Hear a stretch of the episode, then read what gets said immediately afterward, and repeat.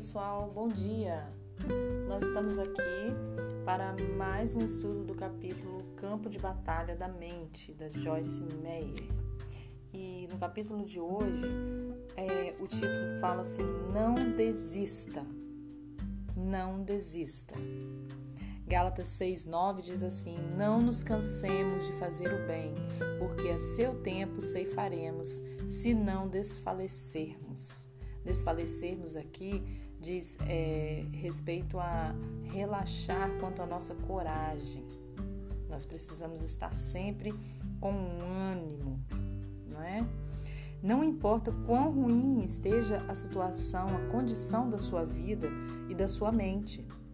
Não desista. Reconquiste o território que Satanás roubou de você.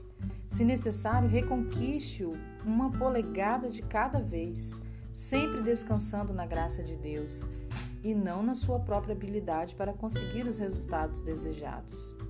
Em Gálatas 6:9, o apóstolo Paulo simplesmente nos encoraja a continuar continuando. Não seja desistente. Não tenha aquele velho espírito desistente. Deus está procurando por pessoas que vão caminhar com Ele. Vamos seguir em frente. Isaías 43, 2 nos diz assim: Quando passares pelas águas, eu estarei contigo. Quando pelos rios, eles não te submergirão. Quando passares pelo fogo, não te queimarás, nem a chama arderá em ti. Seja o que for que você estiver experimentando em sua vida neste momento, eu estou encorajando a ir em frente e a não desistir. Abacuque 3,19 diz que a forma de desenvolvermos pés como os da corça, a corça é um animal que pode galgar montanhas rapidamente, é andar e fazer progresso espiritual em lugares altos, ou seja, lugares de problema, de sofrimento, de responsabilidade.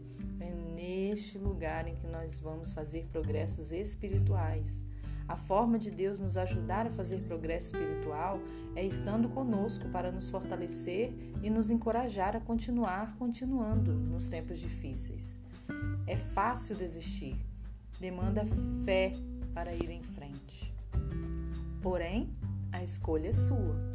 Deuteronômio 30, 19 diz assim: Os céus e a terra tomo hoje por testemunhas contra ti, que te propus a vida e a morte a bênção e a maldição.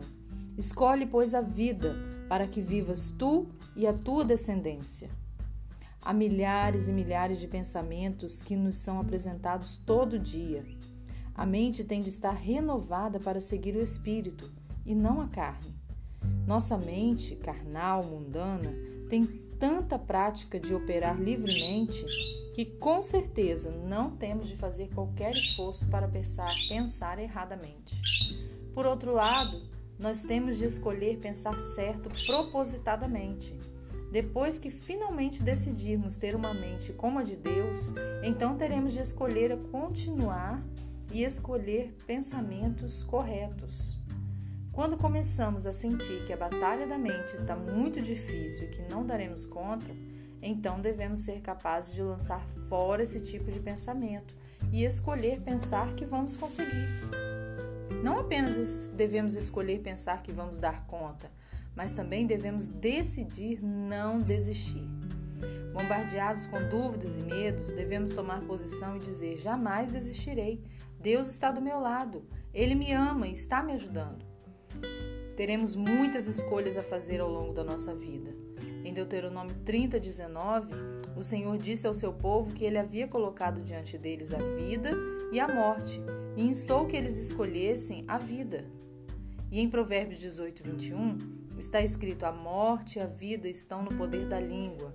O que bem a utiliza, come do seu fruto.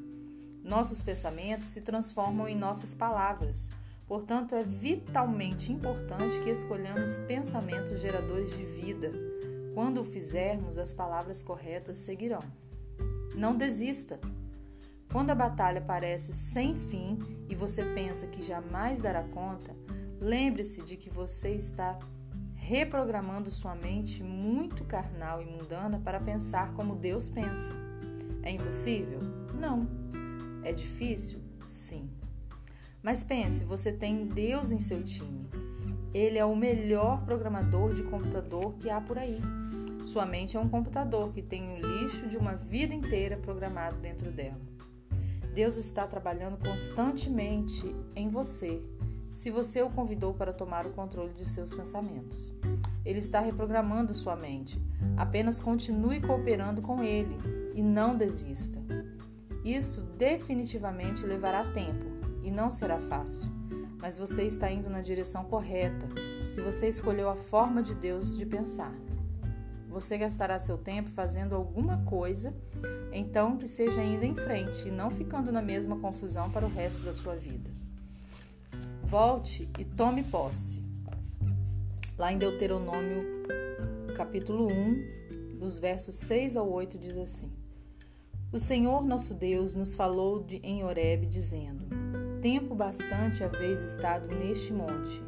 Voltai-vos e parti Ide à região montanhosa dos amorreus e a todos os seus vizinhos na Arabá, e à região montanhosa, e à baixada e ao Negueb, e à costa marítima, terra dos cananeus, e ao Líbano, até ao grande rio Eufrates. Eis aqui a terra que eu pus diante de vós. Entrai e possuí a terra que o Senhor, com juramento, deu a vossos pais, Abraão, Isaque e Jacó, a eles e à sua descendência depois deles. Em Deuteronômio 1:2, Moisés assinala aos israelitas que era apenas uma jornada de 11 dias até a fronteira de Canaã, onde ficava a terra prometida. Porém, eles levaram 40 anos para chegar lá. Então, no versículo 6, ele lhes disse: O Senhor nosso Deus nos falou em Horeb, dizendo: Tempo bastante haveis estado neste monte. Você tem estado por muito tempo no mesmo monte? Você gastou 40 anos tentando fazer uma viagem de 11 dias?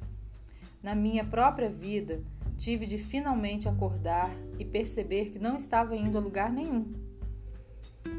Eu era uma cristã sem vitórias. Como Maria e João, que já falamos aqui no, no estudo anterior, eu tinha muitas opiniões erradas já formadas e muitas fortalezas mentais que haviam sido construídas ao longo de dez anos, anos e anos. O diabo havia mentido para mim e eu acreditei nele. Portanto, vivi um engano. Eu tinha estado na mesma montanha por muito tempo. Gastei 40 anos fazendo o que poderia ter sido uma jornada bem mais curta se eu soubesse a verdade sobre a palavra de Deus. Deus me mostrou que os israelitas ficaram no deserto porque eles tinham uma mentalidade de deserto, maneira de pensar errada que os mantinham na escravidão. Vamos tratar desse assunto em um capítulo à frente, mas agora recomendo com insistência que faça uma decisão excelente de que terá sua mente renovada e aprenderá a escolher seus pensamentos cuidadosamente. Tome uma decisão de que você não desistirá até que a vitória seja completa e você tenha tomado posse da sua herança legítima. E assim nós encerramos o estudo de hoje com essa afirmação, com essa certeza, com essa palavra poderosa. Não desista. Não desista, não pare, siga em frente. A escolha é sua, escolha bons pensamentos. Volte e tome posse daquilo que o Senhor preparou para você, uma vida abundante, uma vida plena no Senhor. Amém? Até a próxima semana.